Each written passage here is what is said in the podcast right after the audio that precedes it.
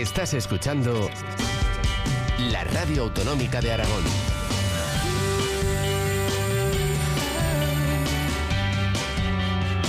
Aragón Radio. La radio que nos une.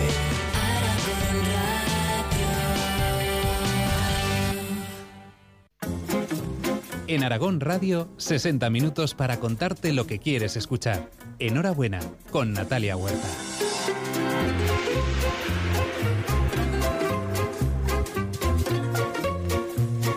Noches y bienvenidos a Enhorabuena, la hora en positivo de Aragón Radio. Una hora en la que ya saben que no les vamos a hablar ni de economía ni de actualidad, solo de aquellas cosas que nos ponen de acuerdo, cosas que nos hacen sentir bien, que sí que nos empeñamos en buscar motivos para sonreír. Les daremos algunas ideas en esta hora, pero si quieren alguna muestra más, algo de lo que ustedes nos comentan, ahí van algunas propuestas. ¿Qué me saca una sonrisa? Estar con la persona que quiero en ese momento. Pues la vida misma me hace sonreír siempre, ya que, no sé, los momentos son muy bonitos de vez en cuando y te sacan una sonrisa. Luego, las caras que pone la gente por la calle también me hace reír muy a menudo. La vida es bella, aunque sea muy triste, la vida es bella, te hace reír mucho, te hace pensar mucho y es alegre al fin y al cabo. Salidas de cuentas. Resacón en Las Vegas. El gran stand va sobre un, un hombre que va a entrar a la prisión y el chaval pues es un hombre normal y va a unas clases en las cuales le enseñan cómo ser el matón de la prisión. Cualquier cosa. Yo me río enseguida. A mí sonreír, pues mm, que me digan algo bonito todos los días o que me regalen algún detalle así de vez en cuando. Ah, bueno, cuando miro a los ojos a la chica que me gusta, pues sí que me saca una sonrisa. Pues cuando me mira y la miro y no hablamos y solo es la mirada, pues hace que me ría.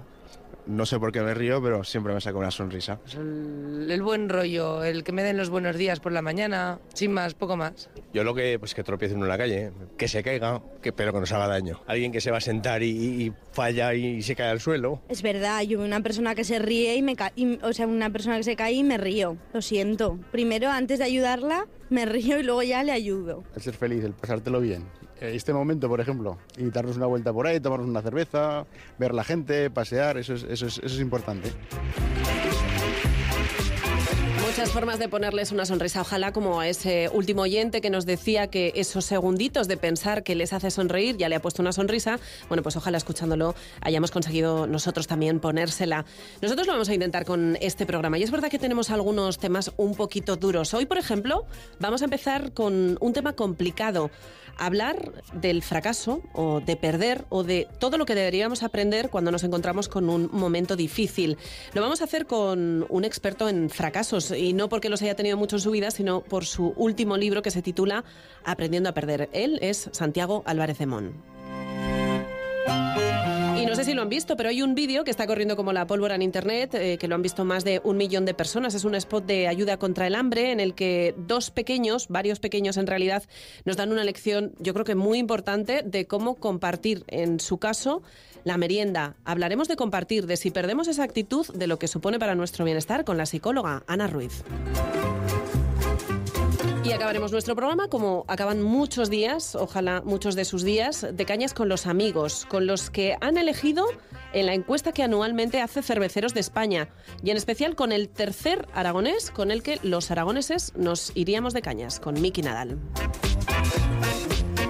Y si quieren decirnos qué les pone a ustedes una sonrisa o también ponernos deberes para comentarnos cosas de las que podremos hablar o tratar en próximos programas, ya saben que pueden hacerlo a través de diferentes canales. En el mail enhorabuena.aragonradio.es o a través de las redes sociales en facebook.com barra enhorabuena AR de Aragón Radio o también en Twitter con ese hashtag, con esa almohadilla enhorabuena. Comienza nuestro programa.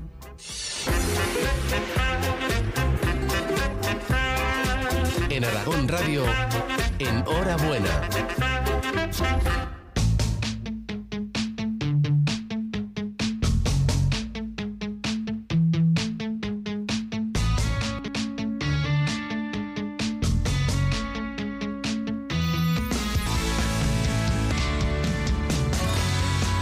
enhorabuena en el programa, en esta hora radio, intentamos buscar la otra cara de la realidad que sigue existiendo, eh, esa realidad que pasa por nuestro bienestar, por las emociones, por esos ratos que seguimos teniendo todos eh, cada día. Y hoy, ya les decía, vamos a empezar con un tema un poco complicado, a ver si conseguimos darle la vuelta, porque hablar de perder o del fracaso en un programa como este eh, exige eh, darle la vuelta, como decimos, e intentar ver los beneficios que esa situación nos puede llevar o a dónde nos puede llevar. Yo he buscado en el diccionario lo que significa perder, nada más y nada menos que 16 acepciones entre las que se encuentran dejar de tener a una persona algo que poseía o no saber dónde está, resultar vencido en una lucha, una competición u otro enfrentamiento, verse privado de la compañía de una persona, dejar de tener un sentimiento o una actitud o desperdiciar una cosa o no haberla aprovechado debidamente. No son precisamente positivas, pero vamos a buscar esa parte positiva y vamos a hacerlo con una persona, con un profesional que sabe mucho de perder. Espero que no porque haya perdido un libro que se llama Aprendiendo a Perder. Él es Santiago Álvarez de Mon. Santiago, buenas noches. Buenas noches. Eh, yo digo que es un experto en perder, no sé si eh, me lo permites, eh, y no sé si ese libro surge de, de muchos fracasos o de muchas pérdidas o simplemente de investigación. No, surge de la vida, ¿no? La vida tiene dos caras, ¿no? Ganas y pierdes. El que no aprende a perder, el que no asume la posibilidad de perder, pues me temo mucho que va a perder. Que va a perder el gran partido de la vida, ¿no? No, no, no va a culminar el viaje y no va, no va a realizar su mejor potencial, ¿no? Es el deporte lo que tiene, por ejemplo. En el deporte todos queremos ganar y el que no tiene o miente o tiene un déficit de carácter. Hay que ganar deportivamente, pero los grandes campeones, y yo he conocido algunos, todos ellos ganan más veces que pierden porque aceptan, aceptan la posibilidad de perder, están en paz con esa posibilidad, ¿no? ¿Cómo tenemos que aprender a perder? Mm. Bueno, pues como entrenamos, como aprendemos a nadar, a caminar, a, a conducir, ¿no? Probando, asumiendo riesgos, tomando decisiones. No somos infalibles, ¿no? Lo que hay que aprender es a manejar las emociones adheridas a la experiencia de perder. El problema no es perder, el problema es los sentimientos que, que lleva aparejados, sentimiento de fracaso, de ridículo, de miedo, de angustia. Esos son, esos son los problemas que nos atenazan y nos impiden crecer y aprender, ¿no? Entonces, lo para que, claro, si, si ya en casa perder era malo, eh, si en el colegio has perdido pocas veces porque lo has intentado poco, si, si del error te precipitas en una descalificación y piensas que has fracasado, pues claro, toda la, la pérdida se convierte en un tabú. ¿no? Cuando la vida te, la vida, insisto, en esa incertidumbre, en esa, en esa, en ese carácter dual de la misma, bueno, pierdes, eh, en su introducción hablaba, ¿no? Pierdes relaciones, pierdes, pierdes trabajo, desgraciadamente, y lo he pensado mucho porque, porque es el drama de, de 6 millones de españoles, eh, pierdes la salud progresivamente, pierdes seres queridos que se van eh, y que quedan en el espejo del retrovisor y espero que no en el olvido. Y al final, en última instancia, incluso la última estación, la última estación, y no tengo ninguna prisa por llegar a ella, la última estación habla de, de pérdida, ¿no? La muerte es una pérdida, ¿no? Entonces dices, no, no tiene sentido pelearse con esa parte de la vida. Y no tengo ninguna ganas de perder y no soy ningún masoca, pero no sé, yo he conocido muchísimos campeones, gente admirable, extraordinarios profesionales y, y todos ellos me han hablado de la experiencia de perder y del aprendizaje que han sacado de, de la misma, ¿no? Porque sí que es verdad que eh, en la sociedad en la que vivimos, eso ahora nos toca perder y, como dices, bueno, pues en nuestra vida tenemos que vamos perdiendo cosas, vamos perdiendo a, personas, a situaciones y demás, pero parece un tema tabú. Mm, a ningún niño se le habla de, que va a perder, eh, que va a perder, por ejemplo, familiares o de que perder es una parte, ¿no? De, la vida. ¿Por qué existe ese miedo al fracaso o a perder cuando cuando es una parte del juego?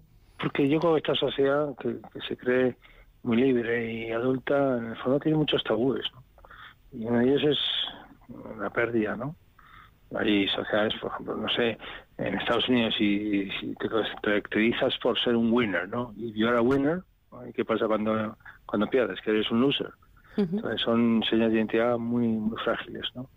Eh, yo veo mis hijos pequeños, cuando les veo competir, algunos hijos, padres proyectando sobre sus hijos sus frustraciones, una obsesión porque ganen, porque dices, madre, como no pierda, como no gane, lo tiene crudo el pobre chaval, ¿no? Uh -huh. Entonces sale ahí ese espíritu competitivo, pero, pero no en el espíritu sano del que quiere ganar deportivamente, sino un espíritu cainita, eh, donde parece que están todos nuestros fantasmas convocados, ¿no? Yo creo que al final es como tú juegas al mus, sabes unas reglas, si tú juegas al baloncesto tiene otras, ¿no? La vida tiene sus reglas, como decía al principio de la entrevista, y, y, tarde o temprano te va a ir mostrando eh, las dos orillas de la misma. Eh, somos ríos que vamos a la mar, que decía el poeta. Bueno, pues una orilla tiene que ver con la pérdida. Y cuanto más aceptes eso, más, más te vas a acercar a la victoria. Yo conocí, por ejemplo, tenía la suerte de, de conocer e investigar la trayectoria, la experiencia de Rafael Nadal y todo su equipazo, ¿no? eh, Nadal no es que haya perdido, ha ganado muchas más veces que ha perdido, ¿no? Por eso es el gran campeón que es, pero por ejemplo, lleva siete meses que ha perdido, ha perdido la salud, ha estado siete meses en el dique seco, cinco meses sin tocar una raqueta. Y, realmente cómo ha manejado ese tropiezo, cómo, cómo ha manejado la dolorosa experiencia de perder la salud, de tener las rodillas hechas puré, pues es admirable. Y ahora ha reaparecido y acaba de ganar en Indian Wells un torneo increíble, ¿no? Eh, y eso no garantiza que a lo mejor pierda, Dios no lo quiera, en Madrid o en París o en Wimbledon. Él conoce, conoce ambas dimensiones, ¿no? Y ahora al final se ve una tendencia evidente de un ganador, de un campeón nato, ¿eh? pero que te dice con toda paz, el tenis es un deporte de derrotas. Y si no asumes eso, no vas a poder ser un gran jugador. ¿Por qué, ¿Por qué a nuestro nivel amateur cuando empezamos, practicamos un deporte, el tenis, el que sea, ¿no? Jugamos muy bien cuando estamos piloteando y empieza el partido y se encogen los, los músculos, ¿no? Y ya pierdes el toque y no juegas tan bien. ¿Por qué no nos sale tan bien esa conferencia? ¿Por qué no nos sale tan bien esa negociación? Porque estamos tan obsesionados por ganar ¿eh? que la hipermotivación resulta contraproducente. ¿no? Entonces, si, si eres capaz de entrenar, practicar, o sea, desarrollar tu talento, practicar, practicar, repetir, y luego ya cuando llegue el momento del partido sueltas fluyes ¿eh? y por lo menos gana tu partido interior. Mm, a lo mejor pierdes el partido exterior porque el contrincante era mejor, pero, pero no pierdas esa batalla interior que se, que se libra siempre a nivel de la mente. la, pérdida, la pérdida es un acontecimiento exterior. Eh, a mí esa pérdida es un patrón de juego, ¿no? Una, una, parte, como digo, del juego de la vida. A mí la que me interesa es la pérdida interior. Cuando, cuando de la derrota exterior lo hacemos la convertimos en una descalificación cuando nos convertimos en severos severos jueces de nosotros mismos. Ese es el, ese es el drama. Cuando paso de me he equivocado, me he tropezado, he perdido, a soy un fracasado. El salto cualitativo que se ha dado con, con soy un fracasado es enorme.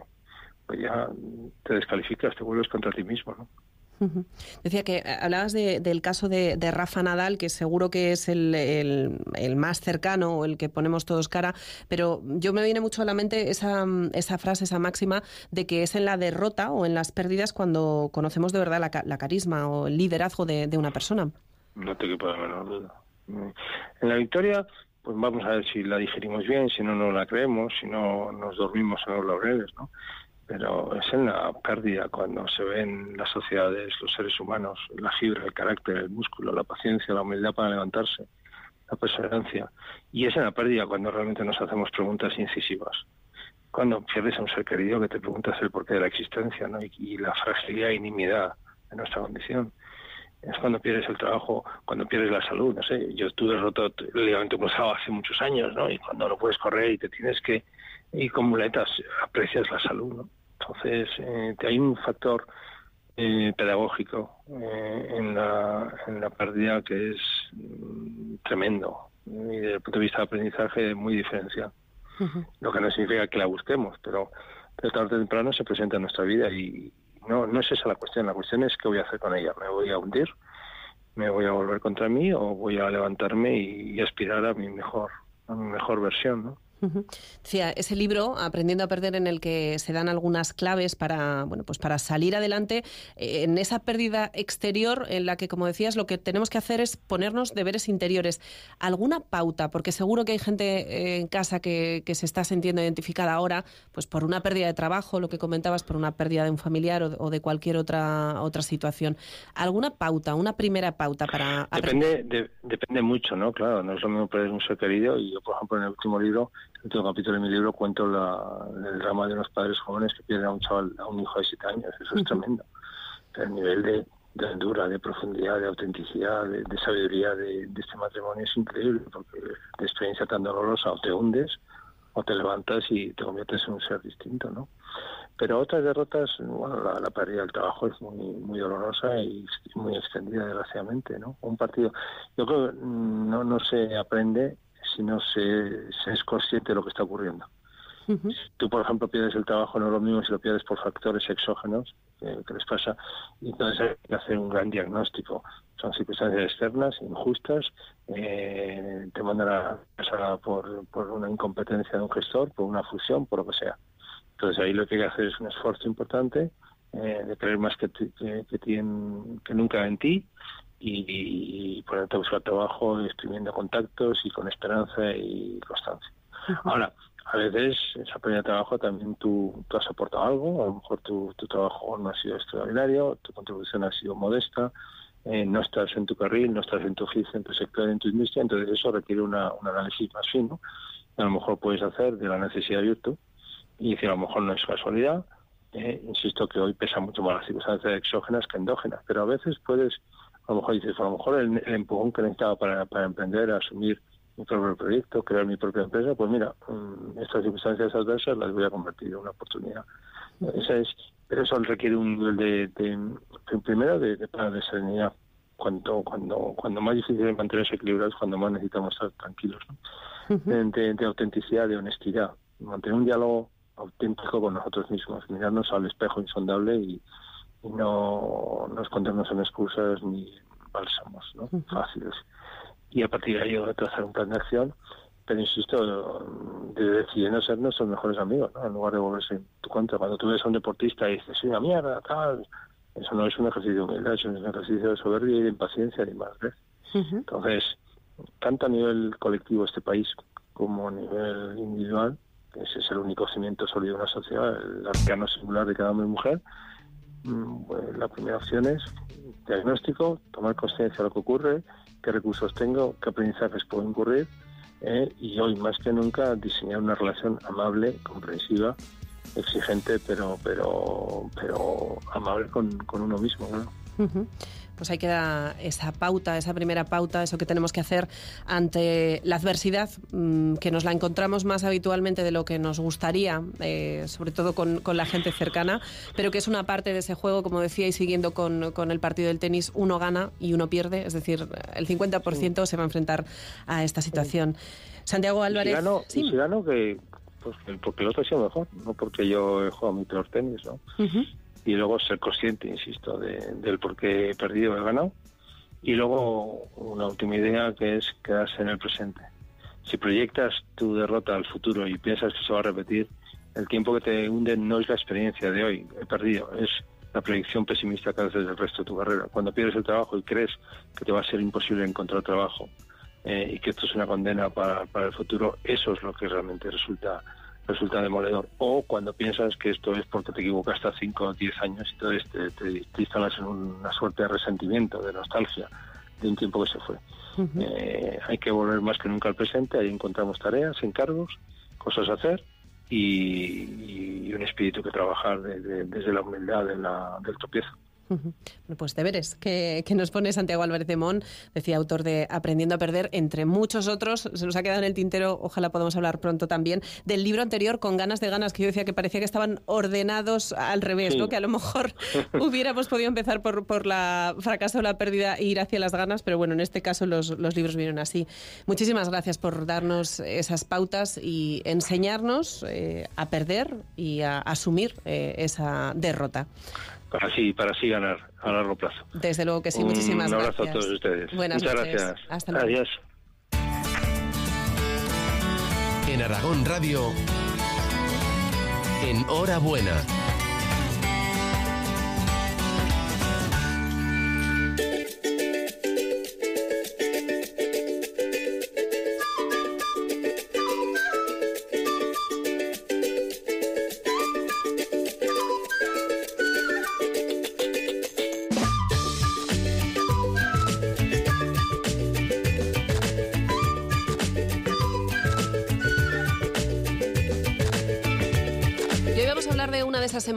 Que teóricamente nos gustan a todos. No sé si todas las, todos lo practicamos o la practicamos en el eh, tiempo o en la forma que deberíamos. Vamos a hablar de compartir. No sé si han visto o si habéis visto un eh, vídeo, un anuncio que es de Ayuda contra el Hambre, una organización humanitaria, que lo que ha intentado es poner a prueba, mm, ver si los pequeños comparten o compartimos. La verdad es que es muy curioso. Es un vídeo que ya se ha visto, ha tenido más de un millón de visitas en, Internet. En realidad son 20 niños eh, elegidos por parejas en los que, bueno, pues se les pone en una mesa de dos en dos niños. Los dos tienen delante un plato tapado. Hay una profesora, se les acerca y les dice que tienen que hacer unos deberes, pero que ella tiene que irse y mientras pueden levantar la tapa y merendar. En todos los casos, un niño tiene un sándwich y el otro no tiene un sándwich. Tienen como 4 o 6 años. Bueno, pues en todos, absolutamente todos los casos, el niño que tiene el sándwich no se plantea que es el que le ha tocado y que se lo tiene que comer y lo que hace es dividirlo por la mitad y dárselo al otro sin que se lo pida. La verdad es que yo creo que es una gran muestra de compartir o de lo que supone compartir. Y vamos a hablar de eso con eh, una psicóloga que además yo creo que nos dará alguna pista muy curiosa de si los niños deberían haber hecho eso o compartir o si desde luego nos dan una lección. Ella es Ana Cruz. Ana, buenas noches. Buenas noches, ¿qué tal? Muy bien, yo no sé, decía que yo no sé si ese vídeo eh, nos da una lección, porque cuando estábamos preparando el programa tú me decías que los pequeños no tienen o no deberían tener el concepto de compartir a lo mejor tan, tan pequeño, a, a esa edad tan temprana. Eh, pues mira, además a raíz de preparando este programa precisamente y a raíz de ese experimento, pues ahí hemos estado aquí mi compañera y yo hablando del tema de compartir. y, y, bueno, viendo el vídeo y realmente es muy interesante y, y sobre todo en estos tiempos en la que con las noticias que escuchamos nos da la sensación de que cada vez estamos en un mundo más individualista y egoísta y que todo el mundo solo quiere como barrer para casa y sacar el máximo beneficio, pues yo creo que esto ofrece un poco un aire fresco y una esperanza en el ser humano, ¿no? Y nos hace creer que quizás los niños estén, son buenos por naturaleza y en algún momento nos estropeamos. Eso iba a decir yo, porque hablábamos además con, con, nuestro compañero, con el técnico, con Javier Romualdo, de, de, que a lo mejor de pequeños tenemos ese concepto de compartir eh, casi innato y que en no sé qué momento, y no sé por, si por la sociedad o por lo que nos rodea, a lo mejor lo perdemos más de lo que deberíamos. Sí, pues y, y entonces, pues eh, bueno, a raíz de eso hemos estado pensando sobre el hecho de compartir y realmente compartir es mmm, bueno puede interpretarse como en este caso que el experimento se lee se hace una lectura de él como que los niños comparten un bien no que es el bocadillo. Uh -huh. y, y, sin embargo a nosotros nos da por pensar que lo que se comparte aquí es realmente una experiencia una situación. Y eso sí que es terriblemente humano eh, terriblemente no maravillosamente humano por, por, la sensación tan placentera que, provo que produce uh -huh. y es la, aquí los niños lo que no es el bocadillo desde nuestro punto de vista porque realmente no conozco re, cómo se ha hecho, cómo se ha elaborado este, este experimento, cómo se seleccionan a los niños y si conocen o no a la profesora, a los otros niños o cómo. Uh -huh. Pero da la sensación que lo que comparten es esa situación en la que están probablemente a lo mejor en una sala que no conocen o con un compañero que no sé si conocen o con una profesora que no sé si conocen y en esa situación comparten esa experiencia y ante la presencia del bocadillo eh, o, o, de lo que hubiera, de un juego, de lo que fuese, se unen y comparten. Pero creo que lo importante no es tanto el bocadillo en sí como compartir la experiencia. Uh -huh. Es como cuando eh, vas al extranjero y de repente te encuentras a un chico que fue contigo al colegio, que no has hablado con él en la vida, uh -huh. o a un vecino con el que tampoco tienes relación, y de repente lo ves fuera, te alegras de verlo y te unes y compartes con él cosas. Uh -huh. Porque eh, eso nos provoca una sensación de bienestar, de pertenencia, de seguridad. Y, y entonces quizás compartir en el sentido de, de, disfrutar a la par de un espacio, de una actividad, de un recurso, sí que creemos que es una característica humana desde que el hombre puso el pie en este mundo. Uh -huh. Somos un animal gregario y hacemos actividades juntas y nos produce una sensación de bienestar.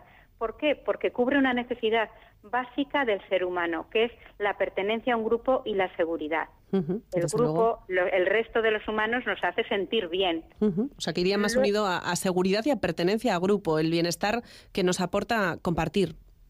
Es, sí, luego está la alegría. Por supuesto que si tienes un bien y lo compartes con otra persona, también te provoca un bienestar. Pero creo que compartir en ese sentido de dar requiere que tú tengas unas necesidades básicas cubiertas, porque a veces damos más de lo que podemos dar y eso no siempre nos provoca bienestar. Nosotros, eh, Ana, hemos salido a la calle a preguntarle a la gente qué comparte y por qué comparten o si les hace sentir bien. Si quieres lo escuchamos y lo comentamos. Sí, perfecto. Compartir es vivir. Todo lo que tengo. Todas las cosas, todas las cosas. eh, Hay infinidad de cosas. El abanico es amplio. Desde por la mañana que te levantas, pues es importante compartir con toda la gente que conoces, poderles ayudar. Y al que más eh, lo necesita, pues también ayudarles es importante. Compartir depende de lo que se comparta. Yo comparto poco, reconozco. No, eso de compartir no me va. Yo de pequeña no quería tener hermanos por no compartir. Hay cosas que el compartirlas te acarrea una discusión. Eh, la vida, el matrimonio, la pareja, muchas cosas. Un coche entre dos. Ah, si tú y yo tenemos un coche que es de los dos, me lo quiero llevar yo y tú también te lo quieres llevar, ¿no? Compartimos un coche. Pero entonces eso, va, eso crea una discusión. Eh, sí, yo mi coche nunca lo dejo. No, no, no, no lo dejo porque yo tampoco cojo, cojo ningún otro coche. Hombre, sí, yo qué sé, si hay- yo tengo muchas cosas, a lo mejor me las comparto con los amigos y cosas que no tengo, también me las prestan. No, no sé, hasta ahora todo lo que me han pedido, si lo he tenido y lo he podido, lo he dejado. Pero- Sí comparto, pero me cuesta más. Me lo tienen que pedir. es que soy muy rancia, es verdad. Ah, me tienen que decir, oye, me das, porque si no, no de mí no sale. Nunca compartiría pues algo que yo sienta que es realmente mío. Las bragas. No lo sé. La cartera, la cartera, la visa que tengo aquí, esta no la comparto con nadie. Un novio nunca se comparte. Jamás en la vida. A ver, compartir. Yo estoy de acuerdo que hay que, hay que compartir, pero eh, empezando por el trabajo. Ahora que está tan mal, ¿no? Pues eh, yo que tengo que soy mayor, pues que trabajo uno, uno joven ya, que ahora me toca jubilarme. Hombre, compartir es vivir. Lo bueno compartido sabe mejor. Pues todo lo que tengo, lo poco que tengo con la gente que puedo, siempre sabe mejor. Y más en estos tiempos. Sí, es mucho mejor compartir, claro. Pues, por ejemplo, ahora nos hemos ido a tomar un donut y en vez de comernos uno cada uno, hemos comprado dos sabores y los hemos compartido. Así puedes probar dos y compartes con la otra persona. Sale un poco de todo, ¿no? Lo de que no se debería compartir, al- alguna que nos decía que era un poco rancia a la hora de compartir.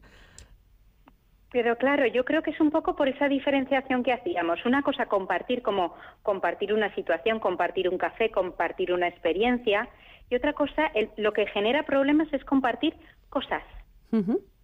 Ahí ya, Muchas cosas. ahí ya nos perdemos, ¿no? Con la parte material. sensación de propiedad que tenemos y que yo creo que es natural del ser humano, el tener sus cosas y, y que eso lo aprendemos en casa y, y- y bueno, y probablemente sea también, no lo sé si hay diferencias entre unos y otros, pero eh, es verdad, una cosa es compartir cosas y otra cosa es compartir un momento, una situación. En nuestro programa hemos hablado muchas veces, eh, bueno, pues dentro de esas buenas noticias, siempre, yo creo que casi siempre o siempre tienen que ver con, con compartir. Eh, por ejemplo, se me ocurre el caso de la solidaridad. Es un tema en el que se dan muy buenas noticias a pesar de, de las malas cifras y de todo lo que está cayendo. Siempre hay gente dispuesta a colaborar y en el fondo a compartir, sea eh, tiempo o dinero.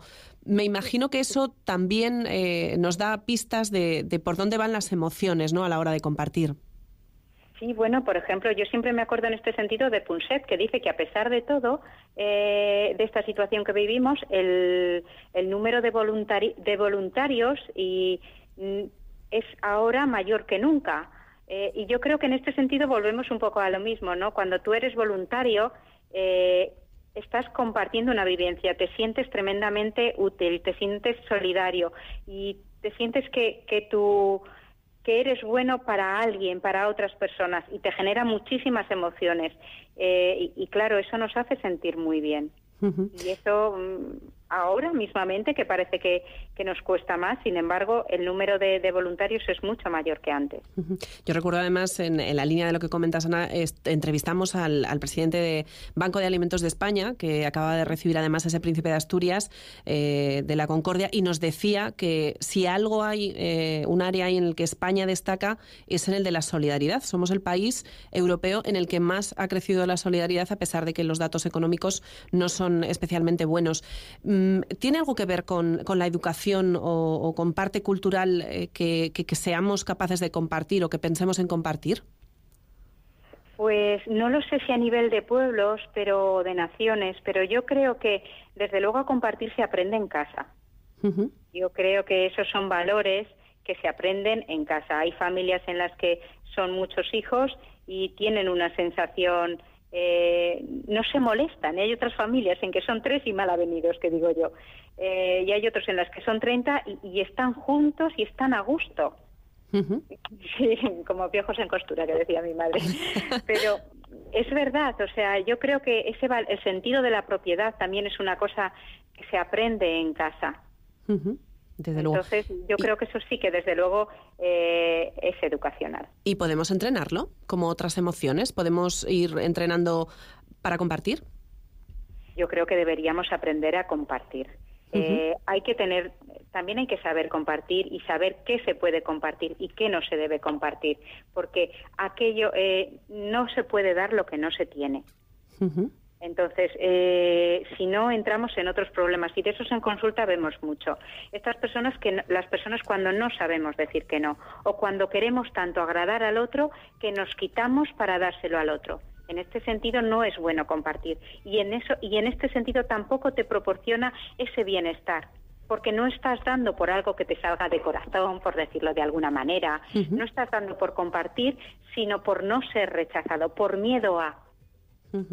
En este sentido, creo que sí que es bueno saber qué compartir y cuándo compartir. Pues esto, como decía este, yo el coche no lo comparto, yo el novio no lo comparto, obviamente.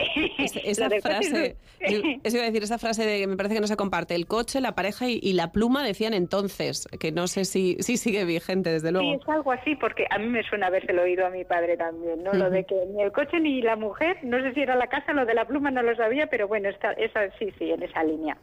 Bueno, pues tenemos que aprender a compartir esas emociones o esas experiencias eh, que sí que podemos compartir y que además nos pe- apetece hacerlo. Y tenemos que darte las gracias, eh, psicóloga Ana A Cruz, vosotros ha sido un placer. por compartir tu tiempo y tus conocimientos con nosotros.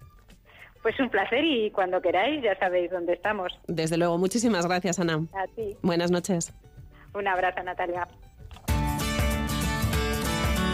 En Aragón Radio, en Hora Buena.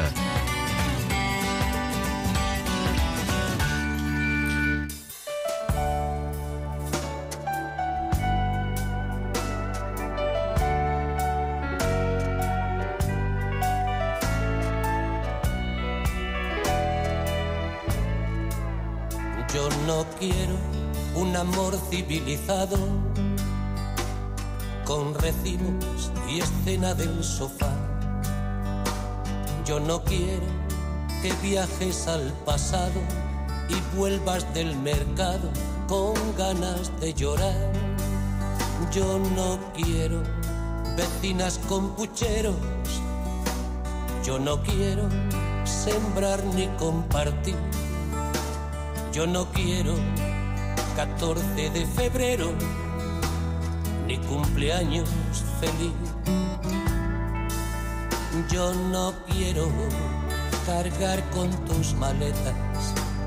Yo no quiero que elijas mi champú. Yo no quiero mudarme de planeta, cortarme la coleta, brinda a tu salud. Yo no quiero domingos por la tarde. Yo no quiero columpio en el jardín. Seguro que más de uno se ha alegrado de oír esta canción porque yo creo que es de las que siempre pone una sonrisa, aunque es verdad que la letra no es especialmente positiva. Como siempre, la música también la ponen, la ponéis vosotros en el programa. Lo podéis hacer a través de los diferentes canales, de ese correo electrónico, de Facebook. Y si no os animáis os da un poquito de pereza, nosotros salimos a la calle y os preguntamos qué canciones os ponen una sonrisa, qué canciones os da buen rollo, como se dice habitualmente. Canciones y música tan diferente como la de Sabina o como la del aragonés KCO. Los violadores del verso, Joaquín Sabina, Andrés Calamaro, Amaral, también me gusta mucho, un poquito de todo. Pues la de Express Yourself, de Labyrinth, últimamente me hace muy feliz. No soy muy buen cantante, me sé el estribillo. Es Express Yourself. Ten, ten, ten, ten, tenen. express yourself. Ten, ten, ten, ten, ten, y más no me sé. Hombre, te gustaban mucho mocedades y, y de los italianos. Mecano estaba bien en su época. Las tenía muy buenas, sí. Cualquiera, no sé. Sí, la de Libertad de Quisío de Javier Ibarra, la última de Magnetips. El estribillo es que es muy simple. Eh, mi estilo es como el sol, nada alrededor. No, no, mi estilo es como el sol, nada alrededor de mi costado. mi costado, nada alrededor de mi costado. Mi estilo es como el sol, fuera de control, solo soltero y solitario como el sol. Nada alrededor de mi costado, nada alrededor de mi costado. Mi estilo es como el sol, fuera de control, solo soltero ya. Me siento el provocador de tus terremotos, vivo en la grieta de un corazón roto. Me siento el más alto rey, el hacedor de nubes. Y si mi estilo aprieta, hará que te desnudes. Como el sol, si fueras tú la luna, tendríamos estrellas, cielo. El cielo es una cuna, pero todos son alardes. Cuando el cielo aprieta y todo arde, tarde se escucha el llanto del hombre cobarde. Fuego vitalicio en mí, sí, sí, no, no llegas aquí ni con un misil. Mi estilo es propio, te dejo ciego el telescopio. Amaneciendo en Tokio, y hoy mi soliloquio en la galaxia. Siento la asfixia, la claustrofobia de no tener aristas. Y las promesas son mentiras implícitas, pues del mañana no hay certeza científica. Yo aquí te enseño los poderes que te enseñan que puedo rimar como yo quiera. ¿Me quieres? Sí, pues págame. Mi estilo es como el sol, nada alrededor de mi costado, nada alrededor de mi costado. Mi estilo es como el sol, fuera de control, solo soltero y solitario como el sol, nada alrededor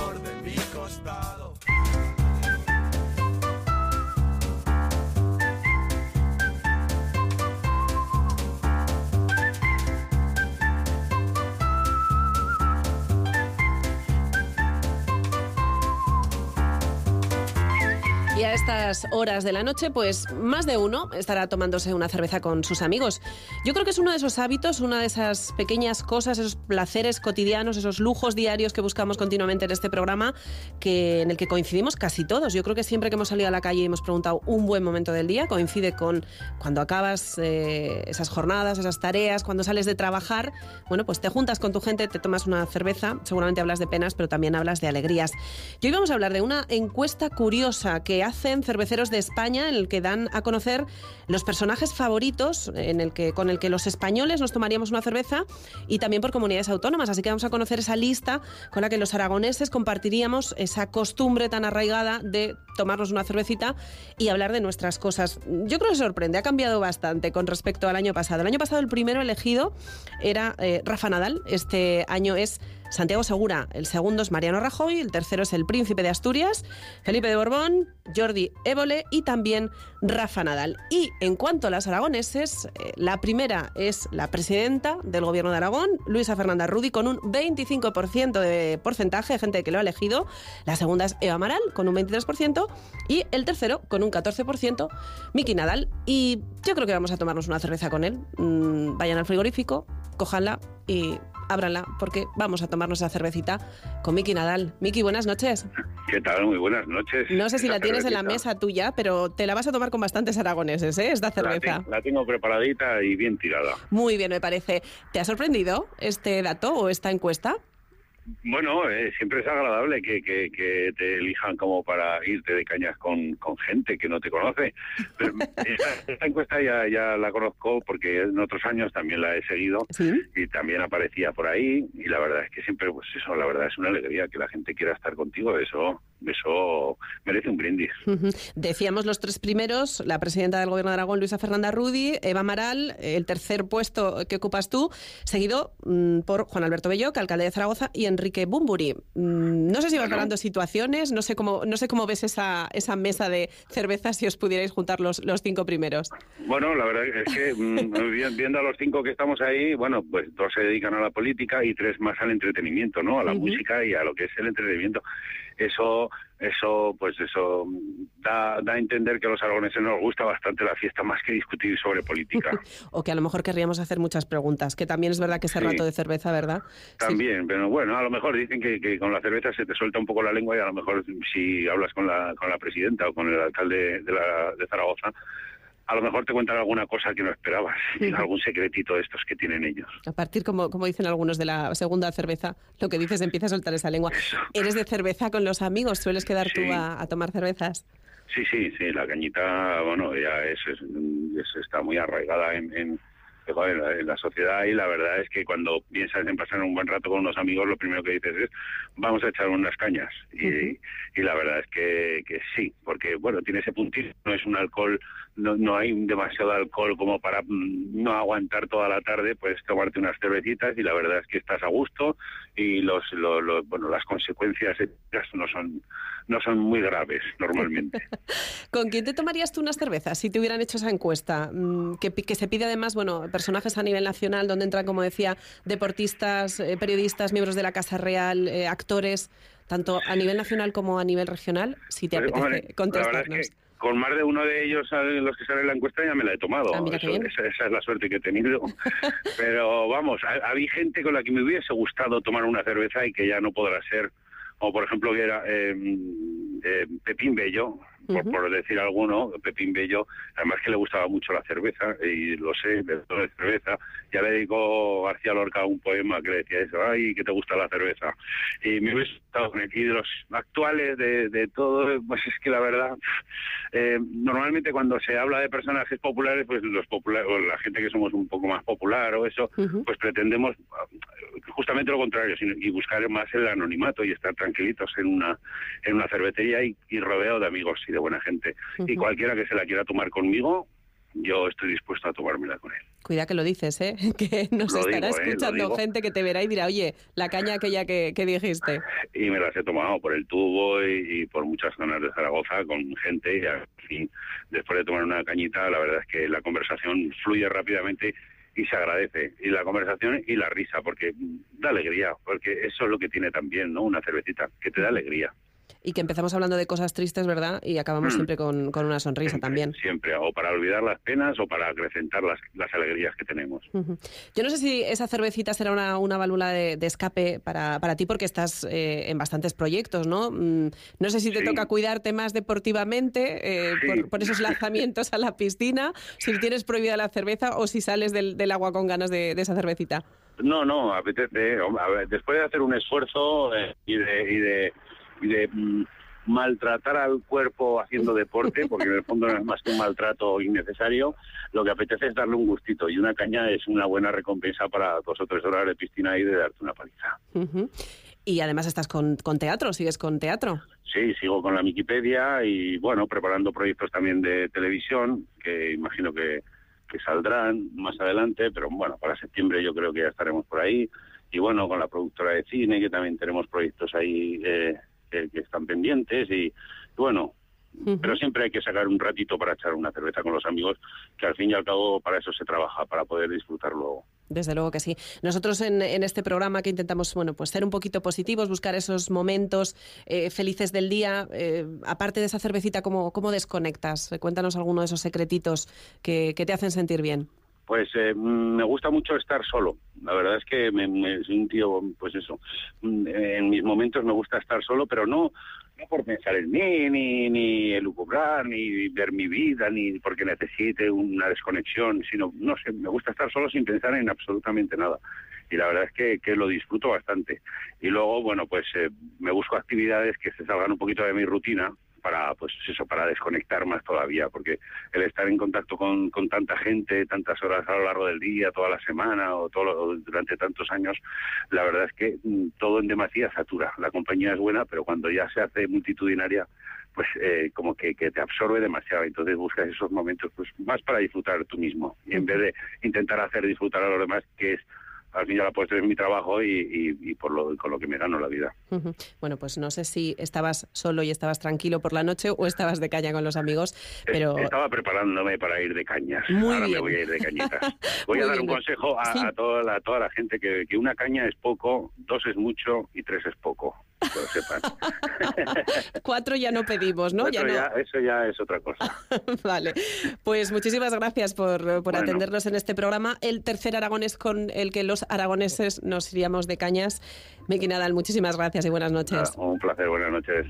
Miki Nadal, como decíamos, el tercer aragonés, eh, con el que los aragoneses nos iríamos de cañas, pero hay mucho más. Nosotros hemos salido a la calle, piensen ustedes con quién se irían de cañas, nos han sorprendido algunas de las respuestas.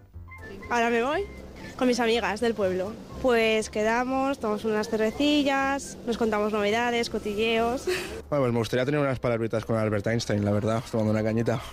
No, solo me gustaría preguntarle si las teorías son suyas o es verdad que hizo unos chanchullos para hacerse famoso. Yo creo que sí. La gente cuando bebe cerveza, pues normalmente cuando lleva un par de más, por supuesto, suele hablar sobre cosas las cuales no suele hablar cuando vive un estado de serenidad. No sé, con, con Joaquín Sabina, a lo mejor hace más con Javier Ibarra, con algún escritor, pero claro, Oscar así no se me ocurre ninguno. Así famoso, ninguno. Por irme ahora mismo de cañas con mis amigas. Va con un amigo que vive en Madrid, que hace mucho que no lo veo. Con el Duque. Con el ex marido de Katy Perry. Hombre, de Bermús y de cañas siempre que se pueda. Y más ahora que viene el buen tiempo. Casi todos los días. Por lo menos una cañica me tomo. Y si no, por las tardes, a cuando llega el verano más. Y por eso una terracica. Uy, yo qué sé, yo me iría pues con el primero que me encontrase por la calle y me cayese bien.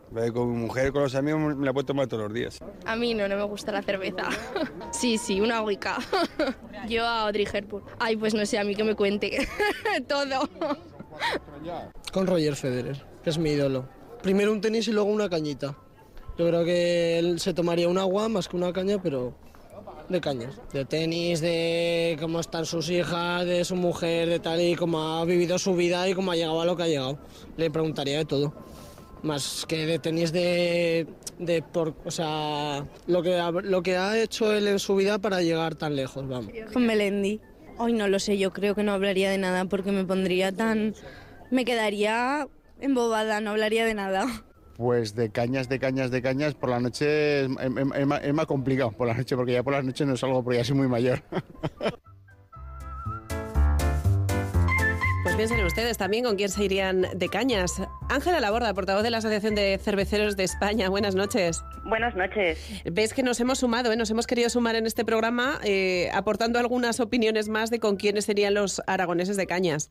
Pues sí, ya habréis visto que en general, bueno, pues eh, uno de los factores que más importa a la hora de ir de cañas es la compañía que escogemos para hacerlo, ¿no? La, la cerveza es una bebida social que consumimos normalmente con algo de comer y de forma moderada y bueno, en este contexto las declaraciones que, que habéis podido emitir ahora mismo pues dan fe, ¿no? Pues con amigas, con actores, con deportistas. Con Einstein, que nos ha Con Einstein, sorprendido, con con Audrey Hepburn. Hepburn. La verdad es que ha sorprendido bastante. Eh, es curioso, yo decía que se hace esta encuesta mm, precisamente por destacar un, un momento, una actitud eh, muy arraigada entre nosotros, que yo creo que tiene más que, que ver con juntarse con los amigos, da igual que sea, ¿verdad?, con un café, con una cerveza en este caso, o con cualquier otra bebida, pero sobre todo comentarlo.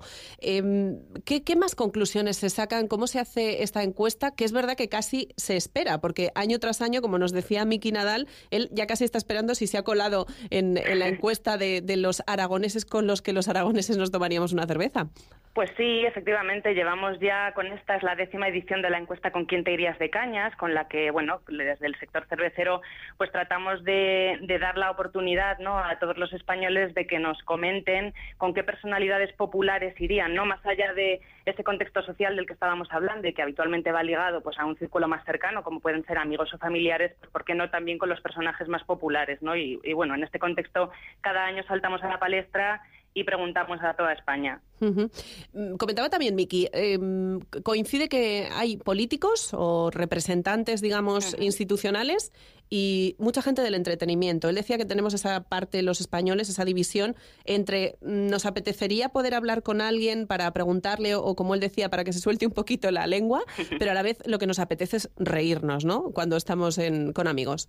Efectivamente, bueno, y de hecho este año eh, los aragoneses escogerían eh, eh, del ámbito nacional a Santiago Segura y a Mariano Rajoy, dos personalidades pues bastante dispares, ¿no? Y yo creo que es que si tal vez con Mariano Rajoy tratarían pues un poco de eh, poder sacar eh, una conversación en torno a distendida, además, en un contexto de cervecita, con una tapa y demás, del contexto actual en nuestro país y poder hablar pues de toda la coyuntura económica, social y demás, tal vez con Santiago Segura sí que es verdad que trataríamos de, de buscarle un lado más cómico, ¿no? Tal vez.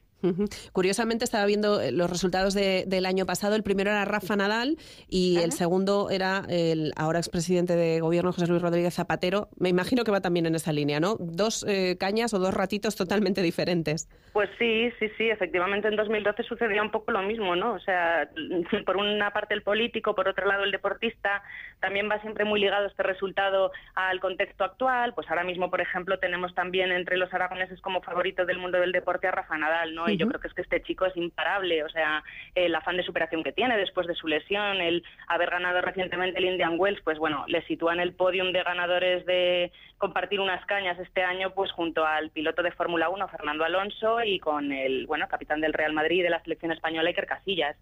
¿Hay algún personaje que se haya colado, eh, sea por comunidades autónomas, sea a nivel nacional, y que os haya sorprendido? Pues realmente poco, ¿no? Siempre, lógicamente, van apareciendo los perfiles similares de un año a otro. Sí que es cierto, pues que decías, en 2012 pues era un José Luis Rodríguez Zapatero, pues eh, ahora es un Mariano Rajoy que, que sube escaños o entra en ranking, eso siempre es así. No hay nadie que llame especialmente la atención.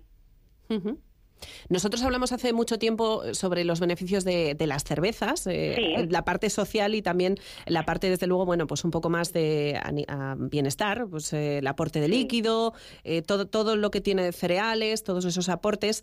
Me imagino que para la gente que trabaja o trabajáis en, en este ámbito, que seguro que conocéis todo lo bueno que aporta la cerveza, eh, eh, resultados, encuestas como estas que demuestran que, que están muy arraigados en nuestra tradición y que incluso eso, siempre que pensamos en una cerveza se nos termina poniendo una sonrisa por todo lo que conlleva, tiene que, que ser un pequeño, mm, no sé, una pequeña palmadita de se están haciendo bien las cosas, ¿no? Pues yo creo que sí, ¿no? Yo creo que la gente cada vez asocia más la, la cerveza, que es una bebida fermentada, ¿no? Que forma parte de nuestra dieta mediterránea, eh, pues a un contexto de consumo moderado siempre. De hecho, por ejemplo, en España el consumo per cápita que- de los españoles está en torno a los 48 litros por persona al año y, y aunque parezca mucho, realmente se trata de una cifra con tendencia a la baja y dista mucho, por ejemplo, de la media europea que casi duplica la tasa española. El consumo en España es un consumo en el marco del consumo mediterráneo, moderado, acompañado de alimento, en compañía de amigos y familiares. Y otro dato, por ejemplo, interesante es que eh, la consumimos por el sabor y sus propiedades refrescantes y no tanto buscando un componente alcohólico, ¿no? Y somos el primer país productor y consumidor de cerveza sin alcohol de la Unión Europea. El, el 15% de la cerveza que consumimos en nuestro país es precisamente de esta variedad sin alcohol. Yo creo que este es un dato bastante revelador. Desde luego que sí, que no queremos tanto la cerveza como, como ese ratito, ¿verdad? Efectivamente. No sé si te podemos preguntar con quién te tomarías tú una cerveza. Mira, pues eh, yo creo que este año me iría con el cuarto personaje que habéis escogido los aragoneses para ir de cañas, que es Jordi Évole, ¿no? No sé, me gusta bastante el, el tipo de periodismo que hace, el, el tipo de entrevista en el que está entrando ahora y que yo creo que nos está ayudando un poco a todos los españoles a, a mirar un poquito más allá y a poder eh, desgranar pues las situaciones del contexto que ahora mismo se nos plantea en el país. No sé, me parece que, que sería con él, sí. Y en esta bipolaridad que tenemos eligiendo, aparte de ese, de esa que sería un poco la mm, charla más seria, eh, ¿alguien de entretenimiento con, con quién te irías de cañas? Pues mira, eh, ahora que acabáis de, de estar con él por teléfono, ¿por qué no con Miki Nadal, no? Que creo que es un, un gran personaje con una dilatadísima trayectoria profesional. Además, ahora le tenemos a remojo en, en un programa de televisión. Desde Yo luego. creo que seguramente sería bastante divertido, pues, eh, poder compartir una charlita con él y, y saber, pues eso, sus proyectos y, y- y nada, y disfrutar de unas cañas con él. Pues ya has oído además que dice que después de salir de la piscina de maltratar, como él ha dicho, el cuerpo haciendo deporte, piensa en una cerveza también, ¿eh? Muy bien. Pues nos quedamos con esos datos y sobre todo con esa emoción que todos podemos vivir de tomarnos cerveza con alcohol, sin alcohol, con una suficiente, pero desde luego con buena compañía. Ángela Laborda, portavoz de Cerveceros de España, muchísimas gracias por contárnoslo. Muchísimas Enhorabuena. gracias. Muchísimas gracias a vosotros. Hasta luego, buenas noches. Buenas noches. En Aragón Radio, en Hora Buena.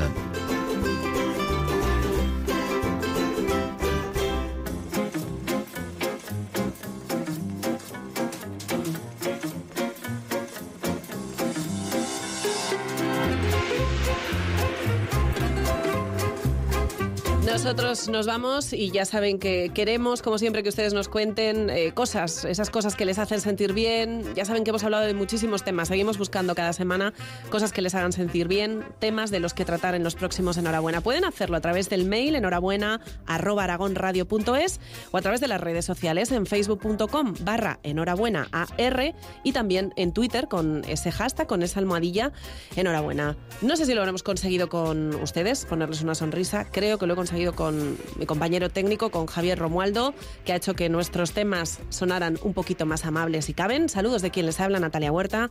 Nos oímos, nos vemos la próxima semana.